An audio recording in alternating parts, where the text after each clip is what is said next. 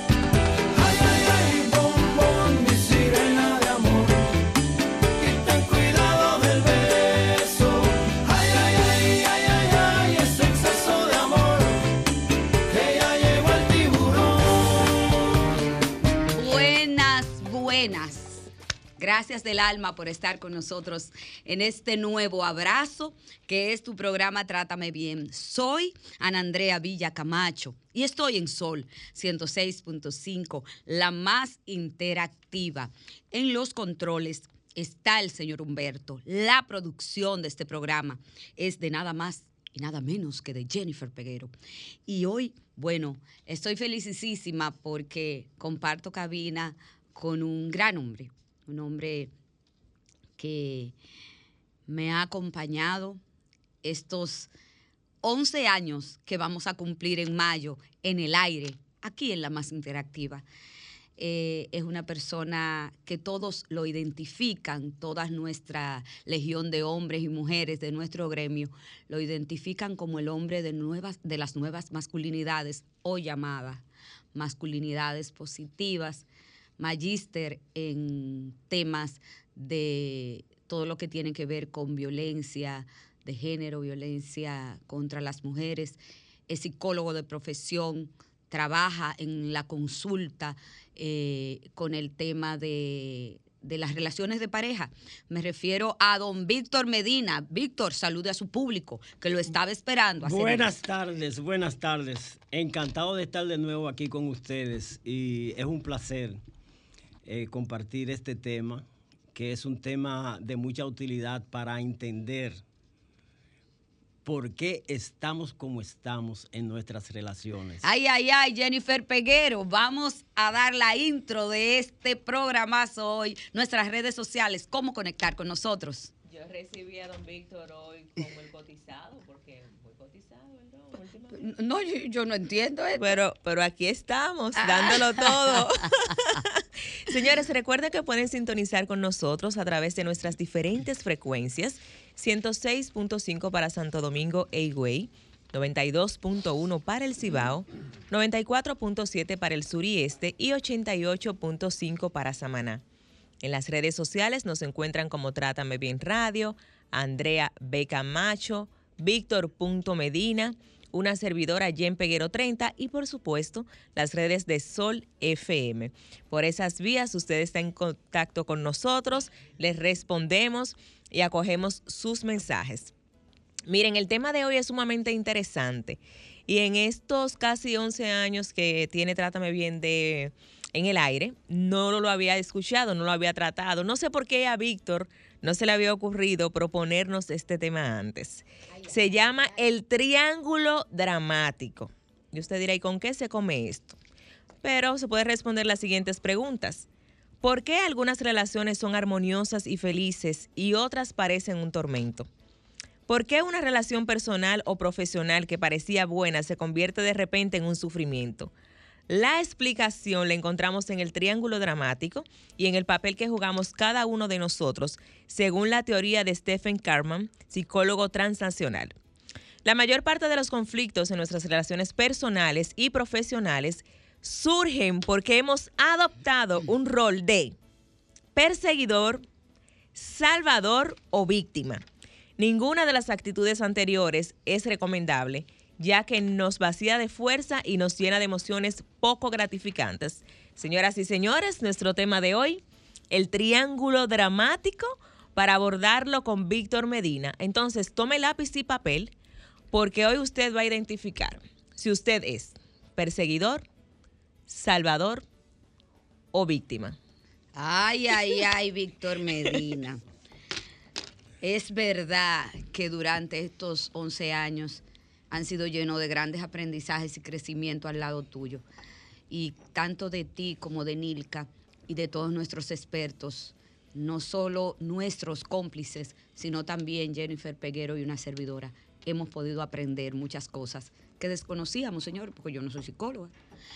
Tú como psicólogo, profesional de la conducta, explícanos a todos aquella, cómo es que describes el triángulo dramático. Yo no sabía que eso existía. ¿Qué es eso, Víctor Medina? Bien, eh, para, para iniciar, vamos a, a plantear la base Ajá. de por qué se desarrolla el triángulo dramático. Cuando nacemos, el niño tiene una necesidad básica o tres necesidades básicas, que son de ser aceptado, ser amado y ser valorado. Partiendo de ahí, esta necesidad va a ser respondida por sus padres o por las personas que tienen la responsabilidad de criarlos o en su desarrollo. Bien, sucede, resulta y viene a ser que no siempre los padres o los cuidadores están disponibles para responder a las necesidades del niño.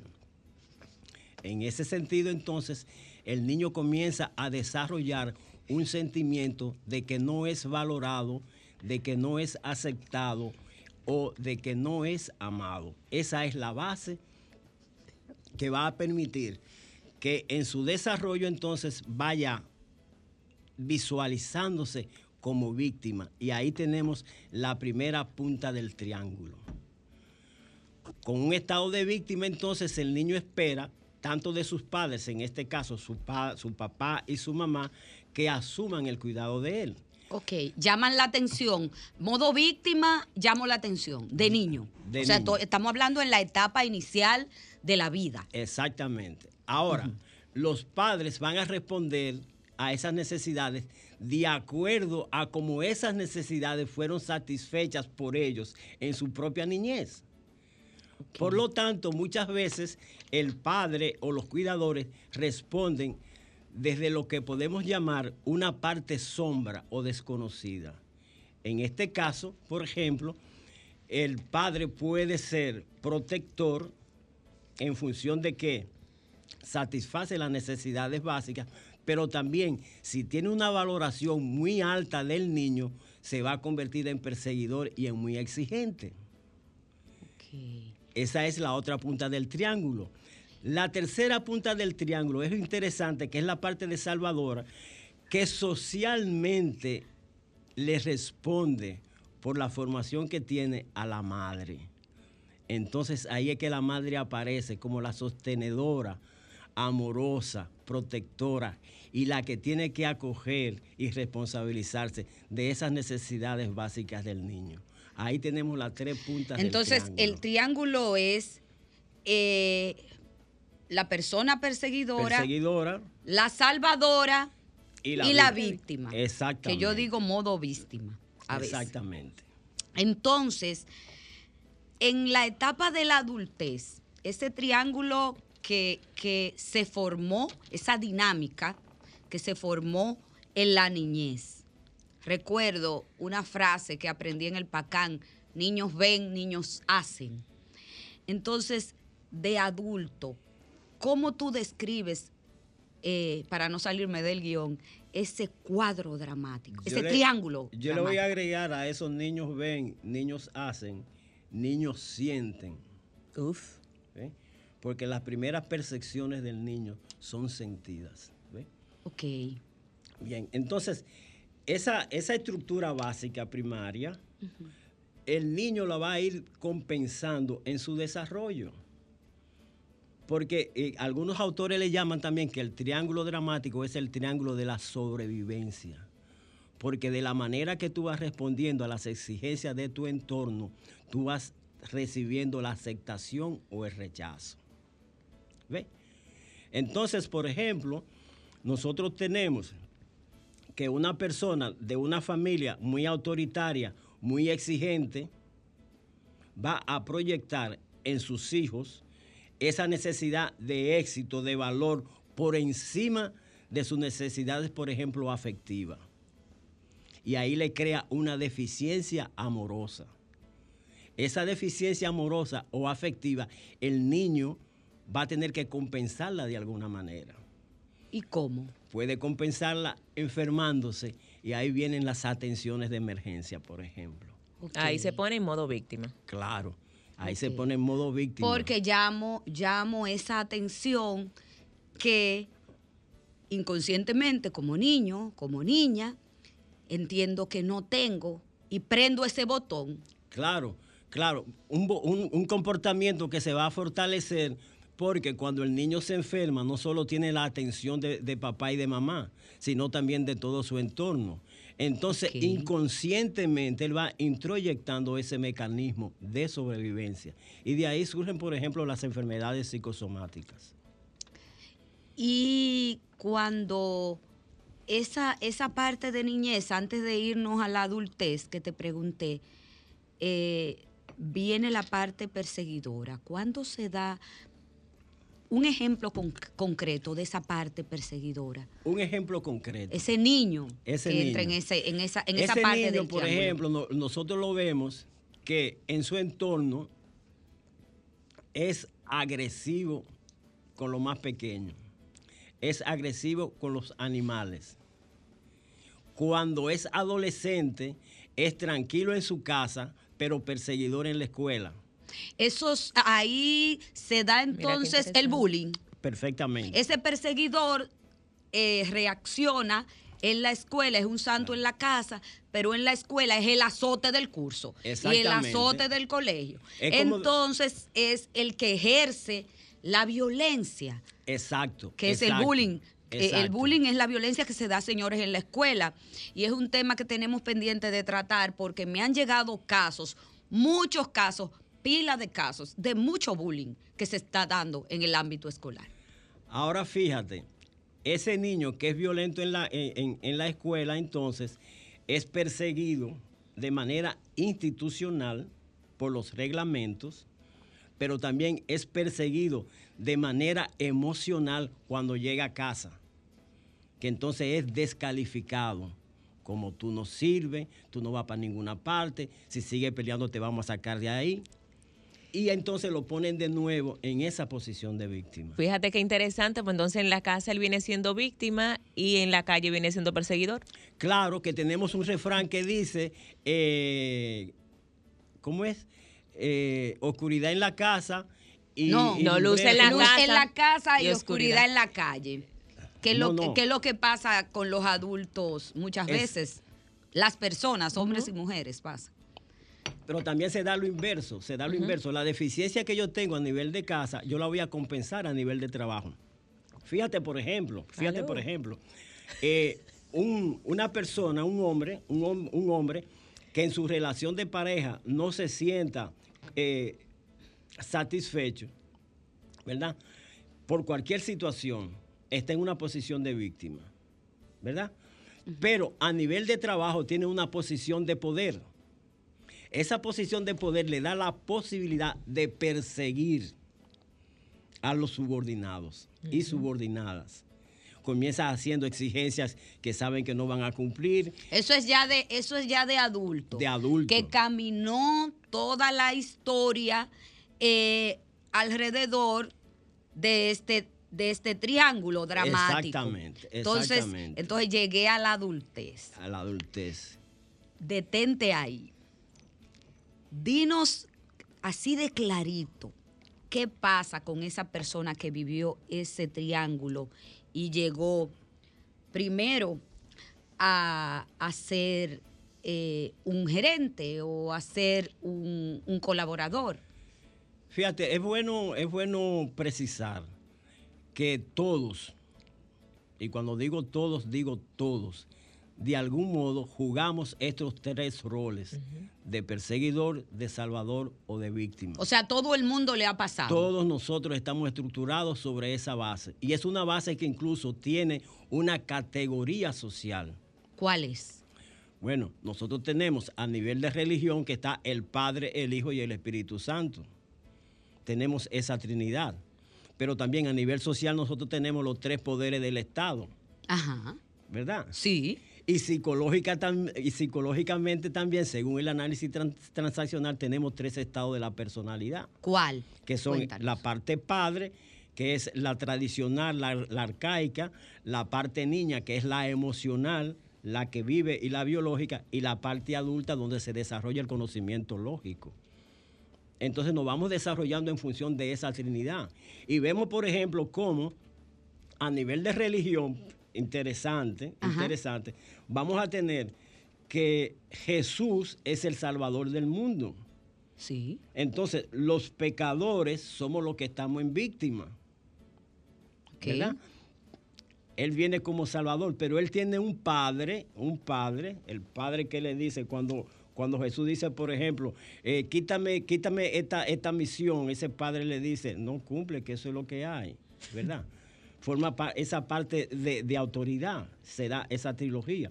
Y a nivel cultural la tenemos. Pero eso también se manifiesta a nivel político. A nivel político lo tenemos. Sería interesante que tú nos digas a nivel político cómo se da esa trilogía. Ahí sí hay aristas. A nivel político lo vemos, por ejemplo, que el pueblo siempre vota y nunca se les resuelve nada. Gracias. Pero todos los políticos en campaña ofrecen soluciones y respuestas que saben que no van a cumplir, pero tienen que entrar en el La juego. luna Se venden como la Salvador. luna, la tienen que estrella, entrar, el tienen que entrar en el juego, en el juego de Salvador. Sí, exacto. Por eso es que, por ejemplo, frente a cualquier, frente a cualquier fallo de, de un gobierno, la oposición se convierte en perseguidora. Ok, porque es como, es como te estoy observando. Claro, Tú claro. metiste la pata y bajaste, por ejemplo, o no cumpliste, o esto está mal, que yo mismo cuando fui gobierno lo hice, o cuando fui funcionario lo hice, pero mi rol ahora desde oposición es atacarte Exactamente. y recordarte o públicamente eh, desacreditarte por esa acción. Acción que era natural cuando estaba eh, eh, en, el, en un poder de, de toma de decisiones. Eso se da, pero aquí en todos los países de la bolita del mundo. ¿eh? Claro, claro, y fíjate, fíjatelo bien clarísimo ahora con lo de, lo, lo de Rusia y Ucrania. Ay, ay, ay. ay, Tanto. Estados Unidos como Rusia son salvadores del pueblo ucraniano, que es la víctima. Ajá. Sin embargo, en ese proceso los que más sufren son los indefensos, que es la población eh, eh, eh, Que no, vulnerable. que no tienen la culpa. Pero todos, todos están buscando la salvación de, de- de- de- de- de Ucrania. Ucrania. Pero yo me pregunto, ¿cómo yo voy a querer la salvación de un pueblo cuando yo estoy enviando armas? Hay opiniones a favor y en contra de Claro Putin, sí, increíblemente, claro que sí. eh, pero como eso es alta política, cosa Por que, eso es cuando tú, no tienes, cuando tú tienes la herramienta de- del, del triángulo dramático, tú te das cuenta de cómo se, se maneja el juego político y cómo nosotros también jugamos a nivel de nuestras relaciones. Víctor, y, y ahora que tú hablas de que se da, entonces el triángulo dramático se da en todas las esferas de la vida de un individuo. De una mujer, de un hombre, de un país, de un estado, de un trabajo, de una pareja. Pero te pregunto, ¿quiénes son los protagonistas de este triángulo dramático? Los protagonistas de ese triángulo son las personas que están interrelacionadas. Por ejemplo, nosotros en este programa, en este programa, tú puedes asumir legalmente, tú tienes una función de protectora porque tú eres la dueña del programa, ¿verdad? Eh, Eh, Sol y yo, Sol y yo. Exactamente. Eh, Jennifer tiene un rol que es un rol adulto, que es la programación, el desarrollo de la programación. Y, y otras cosas Y accesorias. nosotros los invitados también venimos desde, desde un rol profesional, venimos como profesionales. Ajá. Pero yo vengo con mi carga psicológica, con mi experiencia de vida. Tú estás con tu carga psicológica y con tu experiencia de vida. Y Jennifer está con su carga psicológica y su experiencia de vida. Por ejemplo, cuando ella dice, ¿y por qué con tanto tiempo a Víctor no se le había ocurrido ese tema? Interesante. ¿Por qué no se me había ocurrido ese tema? Coja ahí, Jen. porque todavía a nivel a nivel terapéutico yo no tenía la consolidación emocional y profesional para manejarlo públicamente. Excelente. ¿Ves?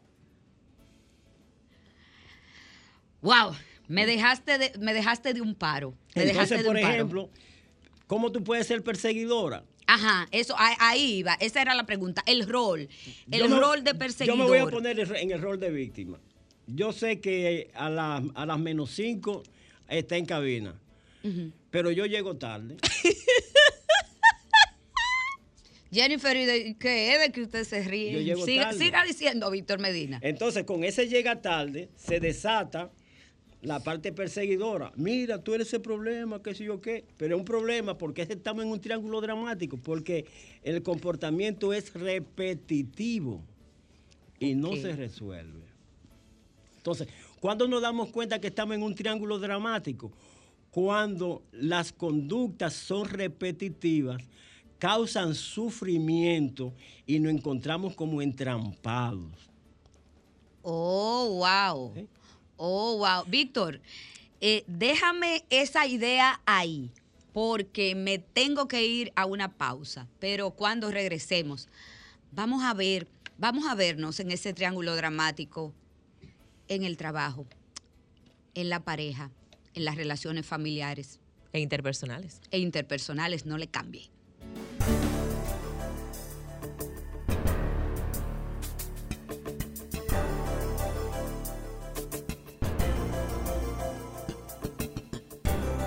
Trátame, bien. Porque lo primero es lo primero. Delante de una experta abuela, siempre hay un exquisito nutritivo plato y detrás una dedicada y dulce madre que los deleita con deliciosas pastas, pescados y guisos, tan ricos porque siempre lleva delante la pasta de tomate, la famosa, que da sabor y color insuperable. Porque lo primero es lo primero de la famosa, claro, la famosa, lo más natural. Calidad avalada por ISO 9001-2015. Trátame bien, trátame, bien.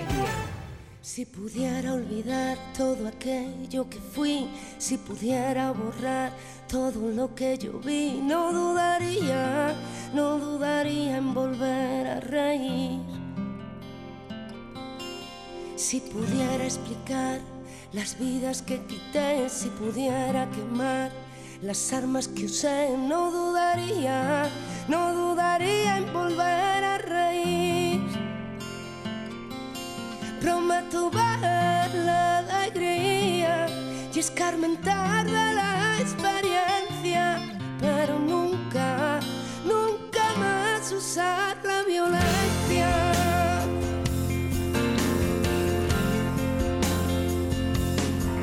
Si pudiera sembrar los campos que arrasé, si pudiera devolver la paz que quité, no dudaría, no dudaría en volver a reír. Si pudiera olvidar aquel llanto que oí, si pudiera lograr apartarlo de mí. No dudaría,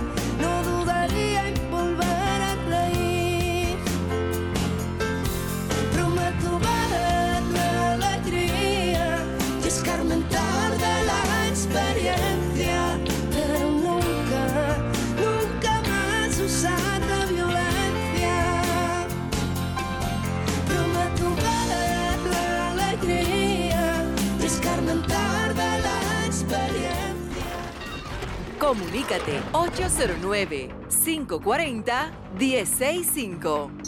1-809-200-1065 desde el interior sin cargos. 1-833-610-1065 desde los Estados Unidos. Sol 106.5, la más interactiva.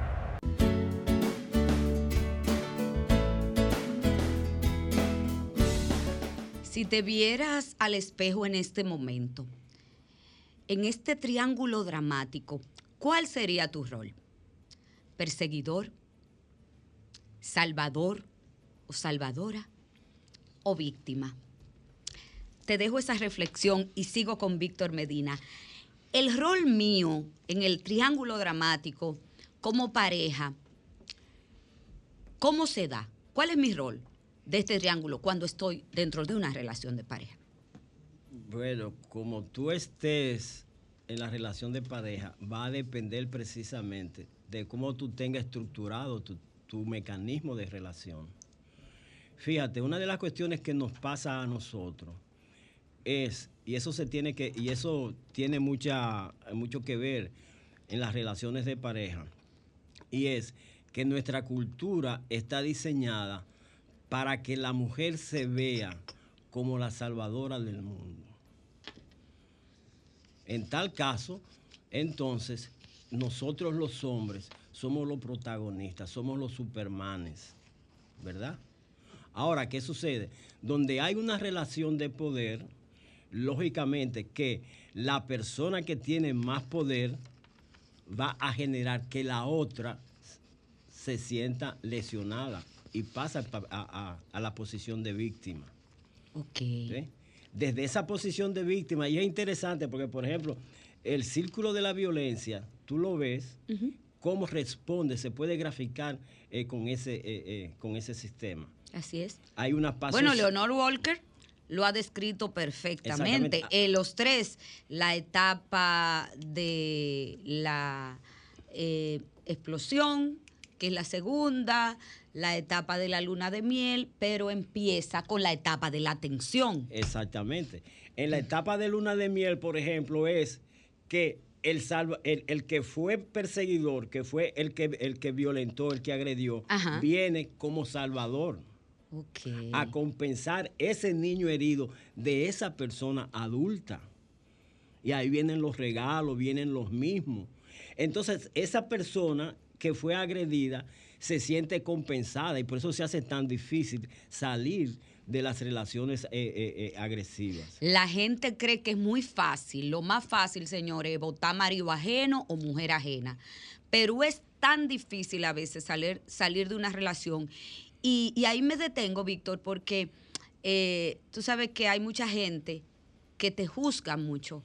Pero ¿por qué tú duraste tanto tiempo en esa relación? Te lo digo porque a mí me lo, me lo han preguntado. ¿Por qué tú no saliste antes de esa relación? Oiga, es que usted no estaba viviendo mi historia, usted no estaba viviendo mi proceso, usted no sabe lo que yo traigo desde, desde, desde niña o desde niño que por algún motivo me impedía tomar una decisión y se tomó en el momento en que quizás estaba listo o en el momento en que ocurrió un acontecimiento que me dijo, por ahí es que va.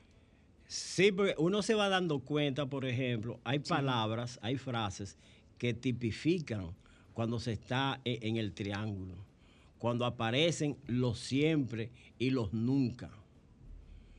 Exacto. Siempre que yo te hago una cosa, tú nunca me respondes. Entonces, esa dinámica nosotros la aprendimos ya en el hogar. Y mira algo, Víctor, eh, el rol de salvador o salvadora que jugamos en una relación de pareja, ¿por qué ¿por qué viene? ¿De dónde viene ese, ese rol de salvador? El, o salvadora, esa persona que ayuda, esa persona que se sacrifica por los demás todo el tiempo, porque yo soy un hombre o una mujer sacrificada por esta persona y esta persona no valora ese sacrificio que yo he hecho siendo yo salvador o salvadora de esta relación. Decíamos o dijimos al principio que uno de los elementos que necesita el niño es la valoración. Entonces, socialmente nos van valorando a hombres y mujeres con criterios diferentes. En la mujer, se, tú va- en la supiste mu- que sí. en la mujer se valora el sacrificio, la negación, el sufrimiento. En el hombre se valora el arrojo, la intrepidez, la fuerza. Entonces, esa aceptación social, Social. lógicamente que se va a reflejar en las relaciones interpersonales.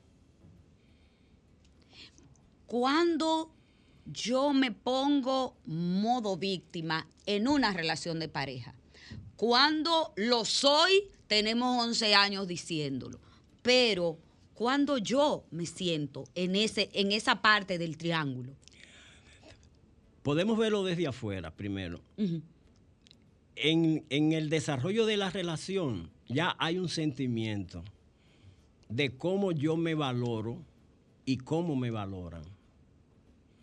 Hay relaciones que se mantienen en el tiempo y llegan a un matrimonio porque tienen que responder al valor familiar, por ejemplo, de que en mi familia ninguna mujer eh, eh, es, es soltera, todas nos hemos casado temprano, entonces hay en cierta manera un guion que va permitiendo ese caminar. Entonces, esa persona que va cumpliendo ese mandato familiar cree que lo está haciendo bien, porque está cumpliendo con el patrón. Una vez que está casada o que está casado, va a repetir el patrón que aprendió desde, desde niño, pero que ya somos personas adultas. Y al ser personas adultas, las gratificaciones y las necesidades tienen que ser de otro nivel y de otro valor. Y ahí es que se entrampa la cosa. Oh wow. Si yo no aprendí a ser afectivo y a valorar a la mujer por ser mujer, lógicamente en mi relación de pareja, cuando mi compañera quiera estudiar, quiera manifestar independencia, yo voy a responder con agresividad, porque eso no está dentro de mi esquema. Prendo entonces la alarma, ahí mismo. Exactamente. O el botón rojo de alerta, no, espérate. Se me quiere salir de control. Exactamente. se me quiere salir de control, entonces se hace consciente o inconsciente ese rol en la pareja de, de perseguidor, perseguidora, salvador, salvadora, víctima. En el triángulo estamos de manera inconsciente. Inconsciente. Pero vemos los resultados del triángulo, que son las emociones que produce.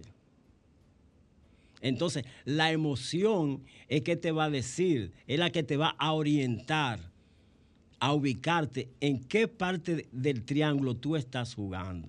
Por ejemplo, a nivel de pareja, que la mujer es la dadora, es la, la desprendida, entonces se da que cuando el niño se enferma, ella es la que tiene que estar atendiéndolo, ella es la que puede pedir permiso en el trabajo. Ella es la salvadora. Ella es la salvadora. Pero ese rol de salvadora es aplaudido por la sociedad. Se puede dar también que el hombre es en algunas relaciones de pareja el que juega también en cierto momento de la historia el rol del salvador. Claro, claro, pero estas son, estas son acciones, estas son acciones, por ejemplo, cuando es el hombre que lo está asumiendo por un aprendizaje, choca con el rol tradicional del hombre y por eso es criticado, por eso es est- estigmatizado. Si el hombre no es consciente del valor que eso le produce, puede generar angustia y ponerse en posición de- y, verse en posición de víctima. Ah, pues yo no lo voy, yo no voy a hacer eso porque todo el mundo me cae, me cae arriba. ¿ve? Y esa es la dinámica que se da a nivel, a nivel de, la- de- de las relaciones. ¿Cómo identificar en la relación de pareja el rol que yo estoy jugando en, en el triángulo y cómo pasar a otro nivel que me saque de ese triángulo y me genere una estabilidad emocional que el triángulo me ha quitado. Lo primero es, la característica del perseguidor es que siempre está pendiente del defecto, siempre cree que tiene autoridad sobre el otro o la otra. Eso es lo básico. El perseguidor necesita que le tengan miedo, porque a lo interno, a lo interno, es tan vulnerable que se ha creado esa coraza. Por eso es que cuando decíamos ahorita que cuando el niño es víctima en la casa, entonces en la escuela es agresor y, y- y- el que dirige el bullying. ¿ok? Entonces, la- el rol de Salvador se caracteriza por ayudar, pero una ayuda que nunca se pide, sino que la persona siempre está dispuesta. ¿Mm? Y en términos, en términos del triángulo, tanto el Salvador como el perseguidor terminan en víctima. ¿Por qué? Porque ninguno recibe la satisfacción honesta como ser humano. Entonces, cuando yo soy perseguidor y, o perseguidora y soy salvador o salvadora y me lleva a víctima, responde, responde a carencias que yo tengo desde niño o desde niña. A un aprendizaje, un aprendizaje, un aprendizaje. Por ejemplo, eh, yo, yo me he encontrado con personas que cuando tú le explicas el triángulo, el triángulo, y tienen hijos, te dicen, mira, es lo mismo que yo, es lo mismo que yo estoy haciendo. Y esto yo lo aprendí de mi mamá, de mi mamá. Y yo les digo a ellos que ellos no tienen que hacer lo que yo hago. Aparentemente está dando una respuesta adulta, pero se olvidan del aprendizaje vicario, que el niño está mirando y se va a ir desarrollando no en lo que le dicen, sino en lo que ve. Entendido. Entonces, por eso es que se hace difícil romper esas relaciones tóxicas de, de- de- en- en- Pero, de los pero se logra, se Claro, logra claro. salir de ese triángulo. Claro que se logra. ¿Cómo, cómo si yo me, eh, te he escuchado ahora en radio y me siento identificada como to- con todas las anteriores, por con ejemplo? todas las anteriores. que yo puedo buscar para, para salir del triángulo Lo primero y es, encontrar mi bienestar emocional. lo primero es que hacer conciencia, hacer conciencia de que no puedo seguir en la situación que estoy porque eso me está causando daño. Si estamos en una pareja, entonces podemos desarrollar una comunicación donde diga, mira, yo me estoy sintiendo mal, yo he visto que nosotros estamos repitiendo esto, pero es muy difícil salir del triángulo simplemente por la conversación. Generalmente se requiere el auxilio terapéutico, porque son aprendizajes que están muy, muy adentro de nuestro psiquismo y que nos han permitido llegar hasta el día de hoy manejándonos en ese triángulo. Pero la buena noticia es saber que sí podemos salir del Claro triángulo. que se puede, claro que, que sí se puede, puede, claro que, que sí se puede. puede, con una comunicación efectiva en la pareja, porque hay que comunicarse. Por hay que ejemplo, hablar. mira, a nivel de pareja, Lo- los problemas no se solucionan dejándose por de ejemplo, hablar. a nivel de pareja, a nivel de pareja o a nivel de familia, tú puedes tener el hermano que es la víctima, que es el, el, el arrecotado. También. El en el- eh, ¿Cuál es el arrecotado? Bueno, El- en, el- en la familia. es la víctima, es la víctima. Pero ese no trabaja, pero es el que le, le traen de Nueva York, el otro le manda los zapatos. La familia les resuelve el problema. resuelve, le resuelve. Entonces la familia le está alimentando esa dependencia. Entonces la familia viene siendo la salvadora, La salvadora. salvadora de ese sujeto que hay que resolverse que hay que resolverlo, claro, claro. Puede ser que ent- dentro de la familia haya uno que de vez en cuando sea el perseguidor que diga, no, pero tú tienes que salir a trabajar, qué sé yo qué, qué ti, qué patatán. Pero viene la salvadora, pero mire que, que ese muchacho, tú sabes que a él le dio, le dio tifo y qué sé yo qué, y que no... Y él fue el del medio, o él fue el más chiquito. Esas son las excusas de la dinámica familiar que a veces se, da para excusar la Claro. conducta de un miembro de la familia como que no está y se como fortalecen y se ubicado fortale- y se, y y fortalecen los roles. Porque ¿qué sucede? Mira, salir de víctima es lo más difícil. ¿Por qué es lo más difícil? Too much. Porque tú tienes el que te está dando golpe y tienes el que te está pasando la- eh, eh, eh, el mentorcito. Ajá. El que te está pasando el El mentiolé, el bengué. Mentiolé. me hace mucho que yo no oí esa palabra de entonces, mentiolé. Tú tienes la atención doble.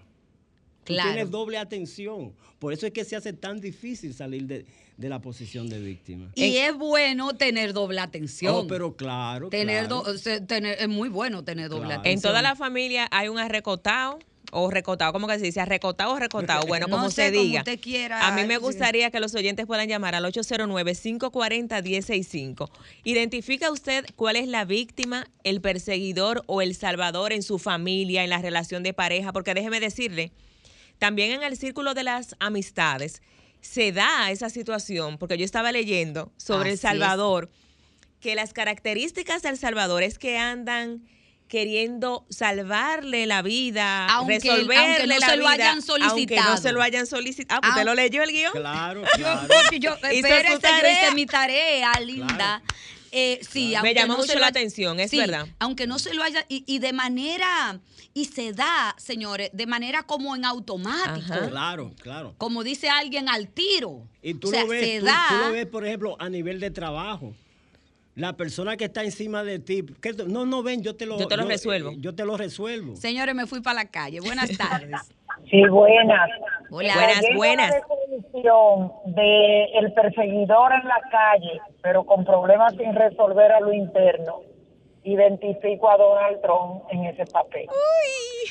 Ay, Dios mío. ¿Cómo fue?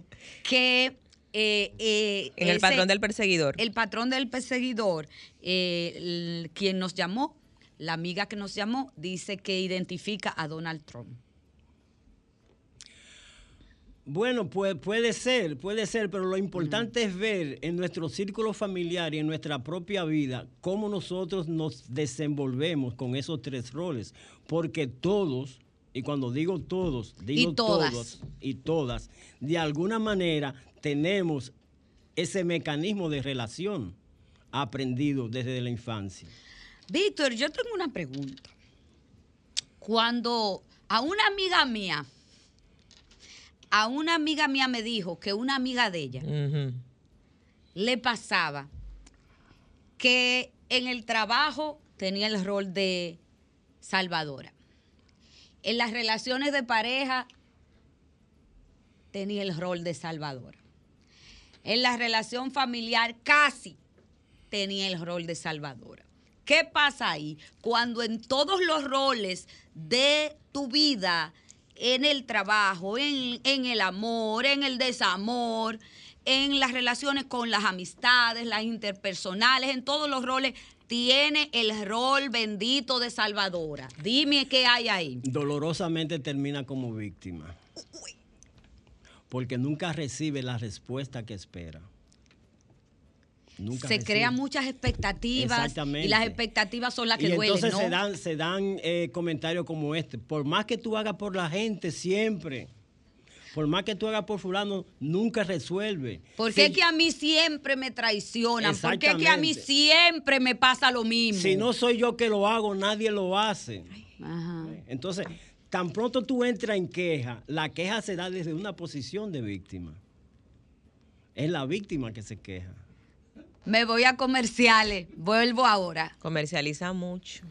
A todos se nos quiebra la voz, en todos hay un poco de Dios. Yo soy igual a ti, tú eres igual a mí, y es uno solo el amor. Rescata de tu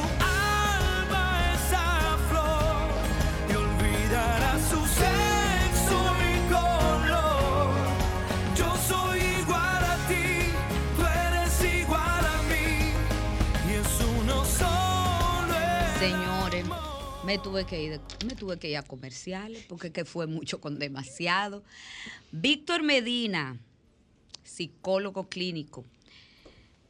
En las relaciones laborales, ¿qué dinámica se da en este en el triángulo dramático?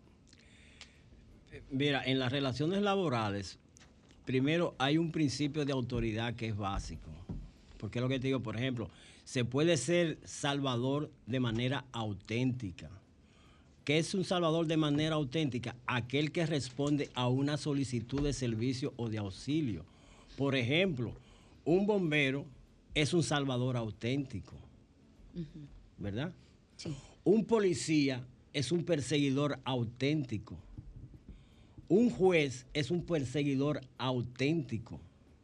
Un fiscal. Y un ladrón, y un ladrón es una víctima auténtica. No, no, no, espérate. No, no, no, no, espérate. En el caso de que el ladrón sea una víctima auténtica, ¿por qué? Desde el triángulo dramático. No, ahí sale del triángulo, de- del triángulo sale del triángulo dramático. Ok. Ahora, cuando, eh, por ejemplo, un policía se convierte en perseguidor desde el triángulo dramático, cuando macutea.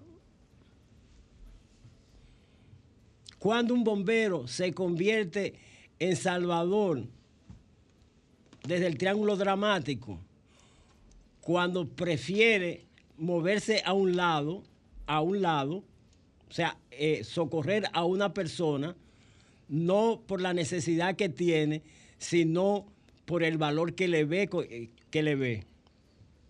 Por ejemplo, un bombero va a- a apagar un fuego, ve un niño, una niña, una cosa, y se decide por otro porque le queda más cerca, por ejemplo, y deja al que está en mayor peligro, por ejemplo.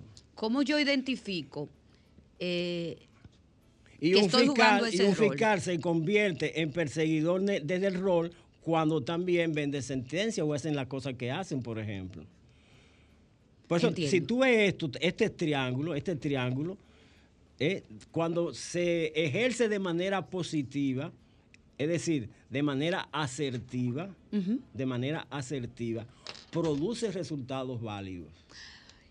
cuando se produce de manera asertiva y cuando dentro del rol, por ejemplo, en una empresa X que nos estén escuchando, cuando se, se da este rol eh, estratégico y, y efectivo del triángulo.